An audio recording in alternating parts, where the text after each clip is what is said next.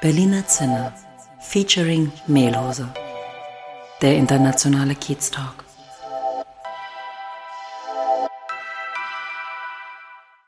Herzlich willkommen im Berliner Zinner, dem internationalen Kiez Talk, wie immer mit Daniel, mit mir und heute freue ich mich ganz besonders über unseren Gast, David Lee Brewer. Ich hoffe, ich habe es richtig ausgesprochen. Perfekt.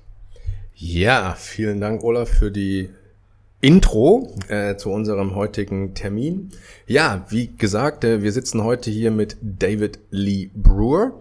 We gonna speak in English. That's why I'm switching now to Okay. English.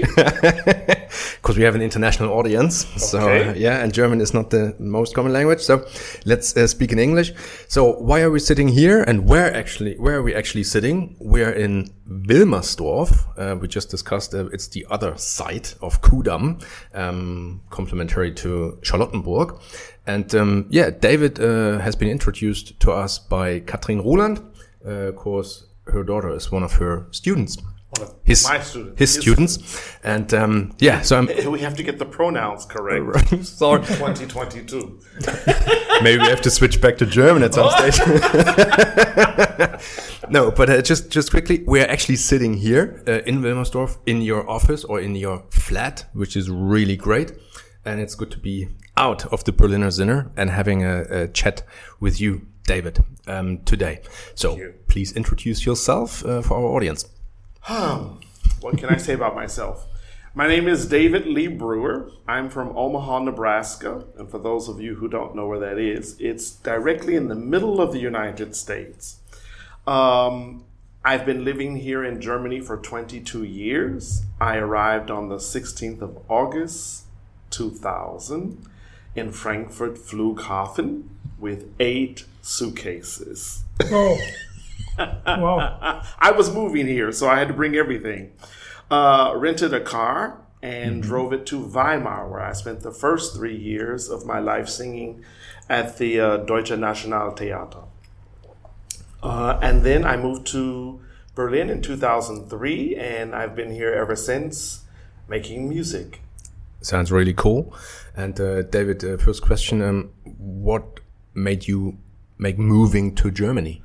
Why Germany? Yeah, it's a very interesting story. Um, I grew up with a grandmother who was very religious. And she um, explained to me that the little small voice that we hear sometimes, which is intuition or instinct, is actually God talking to us. So one morning about 8:30, that little voice said, "You're moving to Germany." And so I did. It's as simple as that. And um, did you have any other reason? You said you are making music. Um, maybe you can specify um, what exactly you're doing. Well, I'm an international opera singer. Oh, wow. Um, some say I'm a celebrated uh, opera singer. I sure. say I'm an international opera singer. I've sung all over the world. Uh, and um, so it was not far from possible to imagine that I could live in Germany since I was always singing in Italy and France and everywhere else. Um, so when I got the little message to move to Berlin, it was it was seemed like the right the next thing. Very interesting though. When I was 16, my mother took me to our family psychologist. and she took me to the family psychologist because I had admitted to her that I was gay. and she wanted to make sure that everything was all right, of course. And the doctor asked me to explain my life, what, you know, what what was my future looking like. And I remember very clearly at 16 years old telling him, I'm going to be an international opera singer, speak foreign languages, and I will live in Europe. Wow. Really cool. Could be a future teller as well. Yeah. But David, so you're from the US yes, I'm from the US. originally. Um, your family very religious. Yeah, my grandmother. Your- my grandmother Ah, was okay. God's right hand. Right, because I was just uh, asking myself, because the Americans are they are a bit, uh, uh, especially at that times, a bit Yes. more conservative. Yes. So, and you had your coming out, so to say, with uh, as a teenager. Yes. At 16, I hopped up on the kitchen counter and announced it while my mother was cutting carrots. And uh, um, you do belong to the black community. Yes, I am African American, uh, and uh, yeah, I found out that I have some other stuff in there too. Yeah, and this is exactly what I was looking for to to to come to. Um, so, because I, I thought one of the reasons you you were moving to Germany uh, was that you have you you are actually a German, right? Yes, Like I'm- truly German. Obviously. the DNA test says that uh, I have uh, Deutsche Herkunft or German uh, ancestry. I am 13% German, and my family is coming from Stuttgart. and I've met them. Ah, really? And Yes. did they know about you? Well, they got the same email I got. that we're connected. Um, I think the only way that you can find that out is if the other person has also done their DNA test. And they had, and of course, they did the gen- genetic marker thing, and we're cousins. Right. And now being a German and living in Germany, um, but still having this It- outside view from the Yeah. US, what do you like or what did you like most being here in Germany, living your dream in Germany? And would you see any challenges or disadvantages? Um, first of all, I see no challenges, uh, not for me. Um, the challenges that I see happen to the German people. Okay, tell, tell us more. so we are the victims here. yeah, the, I, I don't find that the German bureaucracy is very kind to Germans. Um, you know, a very quick story. Um, I sang uh, at the German National Theater in Weimar, and there was a lady who was the, I guess, to call the Buchhaltung, the head bookkeeper. Right. And I got my first gage, my first salary, the very first one. And I looked at it and went straight to her office because it was not what it was supposed to be. and uh, in tears, I asked her, What was this? And she said, It's your salary. Well, I went to her office literally every day, every day, trying everything I possibly could to get her to tell me how to correct this problem, this obvious problem. And she said, Well, you're American, and, and, and Americans pay about 50%, you pay about 50% tax, and um, there's nothing we can do. You just have to live with it. And so one year later, wonderful Germany, it's time to do the taxes. Yeah. And the Steuerberater, my tax uh, attorney, asked me, very first question out of his mouth, do you have a zweite Wohnsitz? Do you have a second place of residence? And I said, yes. And he said, where? I said, New York. He said, do you have a Mietvertrag? Do you have a, a contract? I showed it to him. He said, oh, wonderful. He wrote down on a piece of paper, he said, please take this to the Finanzamt, Yeah. to the IRS and um, they will write something in the computer, write something on the card. Then you take this to the Buchhaltung, this lady. So when I took the card over to her, she went, hmm, and started typing something in the computer. The next month, I had 1,000 euros added to my salary. Yeah. Needless to say, I was a little pissed. But you got a big reimbursement. Oh my God, but I could have killed her. You know, and so my very first lesson in Germany was if you don't ask the right questions, you will not get the answers. Very So, insightful. Yeah. And apparently the Germans didn't get the memo. Although they're raised, in, I mean, born and raised here, they didn't get the memo. So, like when I was setting up my business in the Gewerbeamt, I had everything ready. Everything. I mean, anything they asked for me was ready because I spent two weeks asking questions, calling, going, writing, Yeah. doing whatever because I had because of this woman Yeah. in the book Buchhaltung. And the Germans were screaming at the top of their lungs. They were in tears. They were throwing things. It was just violent episodes. I couldn't believe it. But it happened because, you know, they'd come in with the document that they'd been told to gather. And then somebody totally different would say, Oh, you need this.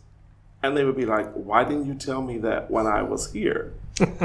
Yeah, I think every German had that experience. Yeah, uh, no, his no, no, I don't have those experiences.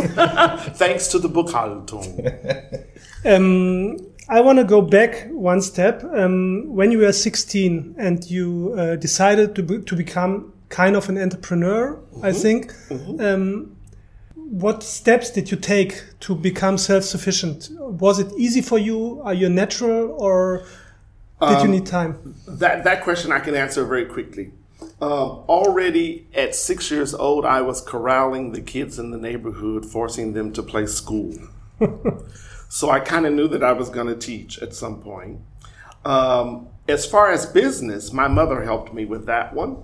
Uh, when I was in undergraduate school studying music, um, I would I had a student account where my mother put money into the account every month. Well, being a young person, I kind of wasted the money and just kind of played around with it and did what I wanted to. Well, actually, I was flying all over the United States going to parties with my friends. and so my bank account would get low, and I would call my mother and ask for more money. And she would give it to me. and then one day she found out I was flying to Chicago and Los Angeles and I was going to parties and she was really angry and so she cut me off like cold turkey, like from one day to the next. So I had to think of something. So um, at that time, I had been modeling, hair modeling, print modeling for Vidal Sassoon. It's an old hair. I know, Yeah, I yeah. know. Um, and um, so I thought, hey, I could do hair. so I took fifty dollars, the last fifty dollars I had. I went and bought shampoo, uh, chemical rela- hair relaxer, conditioners, curling iron, scissors, and everything. Because I I'd studied that with my aunt, who was a, a master, uh, a cosmetologist in America. And I went door to door. I made some flyers and I went door to door in the town and passed out the flyers. And one lady, her name is Rose Hedge, we're still friends to this day. She forgot she had a meeting and she needed to have her hair done. So that was my first client. And from there, I went from making zero to $500 a week as a student. Wow. So when my mother decided that she was going to forgive me and start putting money back into my account, I told her I didn't need it. That made her more angry. so that's how I got started in business. Actually, um, I actually never thought I would become a businessman, business person, but um, my mother, you know, I guess things happen for a reason. So now we had a kind of a metaphorical explanation. So we have a lot of aspiring entrepreneurs, I hope, that listen Yeah. to our podcast. So um, what would you tell them? What is your advice?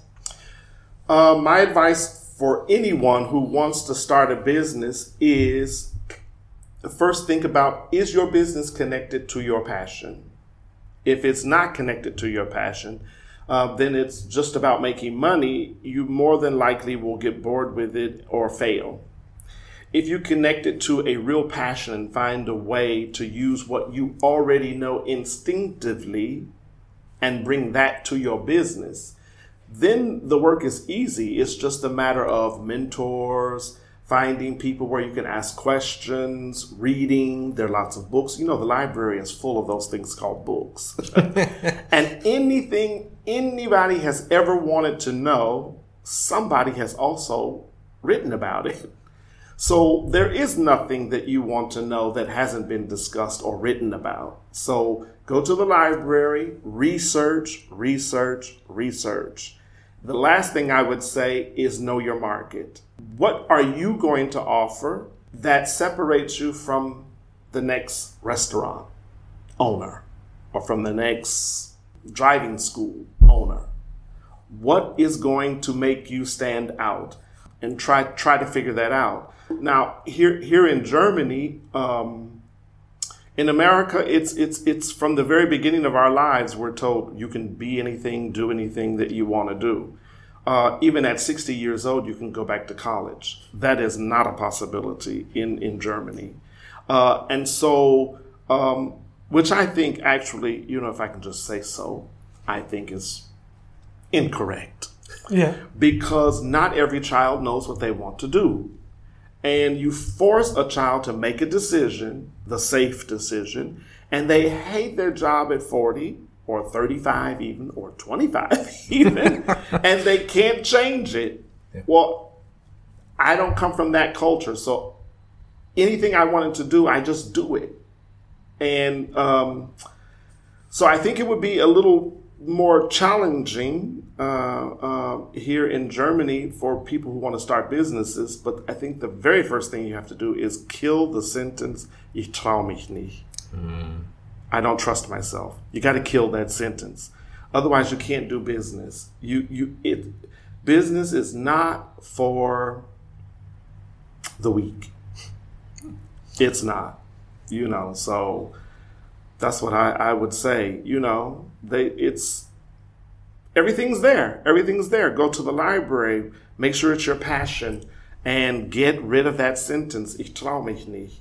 Yeah. You will die literally on the branch of a tree. Oh my God. W- One small correction. My mom, she's 60 plus. She just attended like a really? senior um, academic course or something. So It's getting better. we, It's we have better. some changes. here. Okay, this is wonderful because, you know, I had a 23 year old student that studied with me. 23. She was 23. A dramatic soprano. Not one German conservatory would accept her. In fact, we applied to 14. 10 sent the application back Because she's too young. because she was too old. Oh. At 23. I thought, what? Uh, It was the strangest thing I'd ever seen in my life. So she was, of course, devastated. Her mother was furious because she pays taxes here in Germany. she, she could not believe that the Germans were denying her daughter a chance to be educated. I said, no problem. She goes somewhere else. Yeah. Oh, how? Wow, what, money? What's that going to cost? I said, ah, we stay in Europe. So I made a phone call um, to the conservatory in Brussels, sent her at the end of the week. She did her audition, was accepted immediately, and now has a master's degree from music at the conservatory in Brussels. And this is one example how we lose talent in Yeah. Germany. Yeah. Yeah, Okay. I have a friend who's a, a doctor, and he was. It, it's a mess. It's just a mess. Germany needs doctors, and they're refusing doctors every day on technicalities. Uh, not only doctors. Anyway. Yes, but let's talk a bit more about your vocal or the voice and the, and your musician love career. So, still back in the US after your hairdresser Yes, experience. yes, yes. and your your your It was called bachelor- David's. David's. Okay, cool. Um, you also had some other ventures, I would say. So Yeah, I tell us more about that. Well, Because there's one person in your life which I went to a concert to, yeah, uh, which I really loved. okay, okay. What's your connection to that? Well, um, I had just finished my bachelor's Yes. degree in 1987. I'm telling you a little bit about my age. Uh, and uh, the very next day after graduation, I was on the plane to graduate school in Cleveland, Ohio. I went to the Cleveland Institute of Music at Case Western Reserve University uh, and was working on my master's in opera performance. And one day, the little small voice said, You're moving to Houston. So I did. And once I moved to Houston, about it was about eight months after moving there, I got a phone call from a woman who said, Hello, my name is Celestine Knowles, and I have a daughter who I would like to um, have audition for you. I hear that you're wonderful. I said, Okay, how old is your daughter? She said, eight. I said, oh, why are all these children coming to me? So I'm like, okay, what's her name? And she said, her name is Beyonce. Wow. And so Beyonce became my student at eight. Yeah. Um, I developed, founded, and uh, developed Destiny's Child. And uh, actually, I moved to Europe. I was in Leipzig singing at the Opera House Yeah. um, in 2000, December 31st, at the Silvester Yeah. concert, um, New Year's Eve concert. And my phone rang at the end of the um, concert. I was headed to the hotel, and it was one of the girls' mothers Yeah. and she was explaining to me that the group had just broken up and that it was serious this time. I mean, Beyonce's parents always tried to break up the group many times. And uh, so, yeah. Then the new Destiny's Child uh, was born um, in February with the release of their Say My Name video, where the other two girls had no idea they were being kicked out.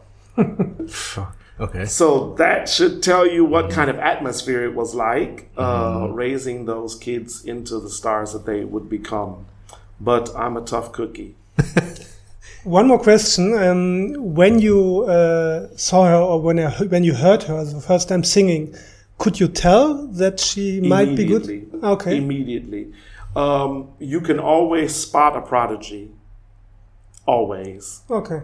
That kid who is doing things in the corner by themselves, entertaining, singing and dancing, or that kid that jumps up on the table at the family dinner and starts acting out the movie that he just. Those are the kids that we really have to pay attention to. And what happens is we ignore them. We think it's cute. Or in not- Germany, we think it's not normal. Yeah, it's very normal. It's very normal. When a kid is a, uh, a prodigious talent, they will show you by the age of three, you will start to see it. Wow. Okay. And you must pay attention to it because the difference between a prodigious talent and a normal talent is the prodigious talent will almost always fail if they're not supported. Right. Yeah, I can imagine. that support has to happen very early. They need structure. If your kid is a student and doing horribly in school, attention problems, uh, talking all the time, uh, bored, he's probably, he or she is probably bored. You probably should have them tested because they might be prodigious in, in a subject. That happens often with prodigious children. They're bored with school Yeah. and you have to challenge them. Yeah. Uh, and so, yeah, that's. You, when you came here to Germany, you lived first in Weimar, I lived in Weimar. and now you're in Berlin. Uh, why did you come to Berlin, and uh, what you That's like here? That's easy. I lived in New York before I came, before I moved um, to Germany because I was in the middle of my career. So I didn't want to go to Podunk, Iowa. I wanted to go someplace where it felt international. And Berlin is literally the only international city in Germany. You're right. I mean, so it just was a perfect fit. It really was a perfect fit. And interestingly enough, I only taught one student in Weimar the entire time I was there. Seriously. They came for lessons, but they weren't serious. No, that's actually this 23 year old started with me in Weimar. Uh, but this girl um, um, became a singer. Um, her mother and father were dancers. Her mother was the choreographer uh, at the Opera House, and her name is Giovanna Piazza. And uh, she lives here in Berlin now with her husband from Guadalajara, Mexico, Oh. and they have a beautiful child. And they have a group called Babel, B A B E L Collage, C O L L A G E, Babel Collage. And you should look them up. They're wonderful. Okay. When we are talking about uh, tips, you know, I'm always uh, looking for some information about Berlin, which I don't know and our listeners don't know before. So, from your experience, is there any place you would really recommend our listeners? What's the place to be here in Berlin? outdoors. Just land and go outdoors. Be outside in Berlin. Everything is happening right there in front of your eyes. Mm-hmm. The people are so cool. You can really connect to them. The music scene is amazing. The party scene is amazing. It's a young person's dream, Berlin. Um, the older people may not find it so interesting, uh, a little dreckig, uh, dirty, uh, or, or noisy. But for a young person that is in the prime of their life, Berlin is an oasis. So there's not really anything that you need to do. If you're on the inside, you're gonna miss it. That's what I. That's what I have to tell you. You you you got to go outside. You got to go where the people are. They're in the parks and they're they're everywhere. There is one disco that everybody coming to Berlin must uh, experience, and that's called Berghain. Heard of it. Yeah, it is probably the most famous disco I think in all of Europe, um, and it's right here in Berlin. But I didn't believe when they told me that they start the party on Friday and end it on Saturday afternoon. I thought, what? And they said, yeah, you just get a stamp, but don't take a bath because you you can go back in the middle of the day and continue partying as long as you can have the stamp, uh, as long as they can see the stamp. And so I went to Berghain and I thought, what? This is like, you know, it, it, it kind of reminded me of those vampire movies. you know, Blade, Yeah, the yeah. movie, the, the series Blade, where all the vampires were underground and partying and it was like packed and they were all beautiful people. And that's Berghain. Okay. Right. Was it easy to get in? It was easy for me to For get you, in. okay. For me, for me, it was easy to get in. I heard other stories. I have never. I wore leather. Um, uh, just to finish off this one story, Beyonce, because Yes. I, I like her very much. I love her too. Are you still in touch with her? I am in touch with her when she's in Europe. Um, she's busy and I'm busy. Uh, I'm building new businesses and I have wonderful German stars that I've helped uh, get record deals. Frida Gold. Uh, they Yeah. just released their uh, record yesterday or a couple days ago. That's one of my students, um, Cultura Candela. Uh, Ah, okay. yeah, I mean, so I, I'm just sitting over here in my apartment in my office, very quiet, doing my work. That's the way I've always lived my life. I do my work. I don't toot my own horn. I don't run outside and say, "Hey, people, I'm here." Yeah. Um, I'm doing my work. I'm looking for the very best talent that there is in the world, literally, and then I take them under my wings. Good to have you. Good to have you in Berlin. I think that's the right the right place for this stuff. Yeah, people are shocked when they find out I'm in Berlin. I cannot tell you how many students that I have that they this is what happens always. It's like clockwork. they go to their computer and they type in Google, who is Beyonce's teacher? Yeah. Because everybody loves her technique. It's like, oh my God, this girl can do anything. and then they say her teacher's name was David Lee Brewer. So then they look up David Lee Brewer. Yeah. And then they say, "Ah, he's in Berlin. and then the real tests come. Are you serious? Because I'm right here. Yeah. I'm right here. And I have a few that are very serious. And they will be the first German superstars. Love it. I can promise you. One question: Can you teach singing online, or is it? Yes, I can? do. uh, I always taught singing online, but uh, coronavirus made that a must. Okay. So yes, I can teach online, and I have an online course called Sing S I N G the number four and me sing for me.org. Yeah. And that is my online course. Okay. And so for people who can't afford to stand in front of me, they can go to the Sing for Me course and it's affordable, I think. Yeah. well, um, D- D- David, I'm um, looking at you, because you have a lot of experience and uh, done a lot of stuff uh, in your career. So you started as a hairdresser, as we as we learned today. Yes. This Well, was I your started as a dancer. dancer, hairdresser, singer. Then you were agent. I would call it you've been an agent for musicians. You you, you I was a modeling teacher. I did. I was a modeling agent. Yeah, you you founded uh, the, the famous band Destiny's Child, Yes. and you're a book author as well. Yes. Um, so life is not over, right? Because No. especially that you live in Berlin. so what's the next big thing? The next thing is the Nicholas Childs Academy. The Nicholas Childs Academy is uh, a school for the visual and performing arts, entrepreneurship, and social empowerment. Cool. And I will begin uh, taking children in 2026 into the school. That's the projected date. Um, and they will be starting at eight years old, just like Beyonce did, and go through high school. And then we will funnel, funnel them into various colleges and universities in the world. And it will be the very first international arts school of its kind. There will be an institute in Berlin called the Cool. Max Weber W.E.B. Du Bois Institute for International Relations.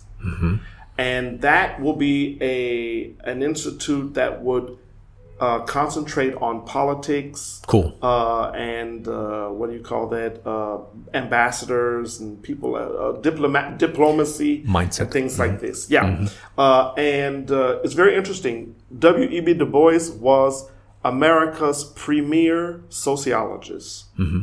a black man, Yeah. the first black man to graduate from Harvard. Max Weber was Germany's premier sociologist. Mm-hmm. They were best friends. They met here in Berlin in 1892 when W.E.B. Du Bois did his doctoral work. Right. So he earned his PhD here at the University of Berlin. Yeah. And he and Max Weber, the Germans were at the table, and most people don't know this. The Germans were at the race relations table in America. Max Weber was there. Cool. There are papers, and ev- Yeah. he was arguing for race equality Yes. uh, in America during all of this upheaval in the 1800s, 1900s, when they were burning black towns, and, Mm. and uh, Max Weber was right there. So what's then your vision for your academy, your school, My your vision, foundation? my vision is to to find the very best uh, talent, prodigious, gifted talent, um, eight years old, and train them into being the next great superstars of the world. Hmm. Um, the underlying purpose of the school is um, fairness and equality in Cool. the world. And so I want the kids to be able to go back into their communities and bring goodness Yes. because and that brings me to um, uh, why I agreed to do the interview with Yeah. you guys because I saw the word Kiez Yes. and I thought, oh, community. They're, Yes. they're, they're big on community, and so that is really what the school is about. It's grounded in community. Yeah. It's the only way we're going to get a better a better planet is if we start paying attention to community, uh, and so that's the best thing Yeah. that I've experienced here in, in Germany is the civility of it. I mean, this is such a Europe is still civil. I mean, all you have to do is turn on the news and look at what's going on in America. It is so uncivil, Yeah. Yeah. and uh, it almost makes me a little bit ashamed of my own country. Um, And, and your academy. So this, it's not a virtual or online school. It's really physical people with Yeah. there. Where where are the locations? In Berlin or Well, the, the the institute will be in Berlin, and the um, the the school will be in Kansas, somewhere in Kansas, uh, which is where my family, after slavery, uh, migrated to. Uh, and Nicholas Chiles, my cousin, yeah. um, was is the person who uh, started the black newspaper business. So all the black newspapers in America were started. It was his idea, Yeah. and he was a newspaper editor, and so tremendous man became the wealthiest black man in Kansas. Yeah. Uh, and so yeah, it will be in Kansas and in Berlin. And I'm looking, I'm I'm working my butt off now. I'm raising millions of dollars. Um, I found the spots and the buildings, and uh, I have to go back in October to talk to sit down at the table with the architect. Yeah. Uh, I'd like to involve a German architect um, um, because it's a joint kind of project. So yeah, Really cool. it's very ambitious. Uh, I mean, what, what I personally like about this project is because I'm also, as a consultant, I'm in the global mindset um, Yes. area. So building global communities, um, collaboration, peace. Yeah, Yes. And you said it. Um, Yes. It's kind of kind of unstable times right now. Um, yeah, VUCA world we call it in the HR world. Uh-huh. Um, yes, so I think that's that's really cool. Um, that you have this, uh, and, and I think this is. I'm I'm really happy. Um, Katrin connected us because Yes. you in your world uh, you foster like creativity, um, making the bringing the best out of one person uh, to light. And we, with our podcast, we want we don't take the global view. It's more like also Germany. Um, we want to change the society and also the the corporate ecosystem in what you said. Uh, Make them a bit more brave and don't doubt yourself Right. And and and, and the live from the power of the community. Yeah, but the Germans have got to realize that they are no longer just Germany. They are part of the global. They are leaders. No, not part. They are leaders in the global community. And I don't really think that a lot of Germans understand that. Even politicians don't Yeah. understand it. It's like, do you understand that how powerful Germany is? Yeah. I mean, they are major players on the world stage. And so you can't act like you're just Germany. yeah so let's yeah but let's i think all these initiatives collaboration bring together the different worlds and the Yes. nations and talents i think it all goes in the right direction yes. um Connecting cultures through music, yes yes through art. Okay, um, you already, I had one more questions, but you kind of answered it already. But maybe as a final word, you describe your project, which is very ambitious and I like it a lot, and building communities and helping people, you said, to do goodness. And uh, I want to ask, why does music make the world a better place? Oh my God, it's God's gift. It's God's special gift. Music is the thing that when you're when you're sad can make you happy. When you feel like committing Selbstmord can save your life. Uh, many of my students have been told by their fans, "You saved my life." Literally saved my life. Music is, you know, it's all frequency. Music is frequency and vibration. And the earth is frequency and vibration. That's why um, grounding, going out to the parks and lying in the grass and walking around barefoot is so important because there's energy in the earth that comes up out of the earth and into your bodies, and it makes you whole and healthy. And music and the earth are, aren't working on the same frequency. Unfortunately, um, not everyone understands frequency. One of the most interesting artists is Lil Wayne, the rapper. He understands frequency. He works in the frequency that is God's frequency, the frequency of the earth. Most people are working in 442, 441, around in there.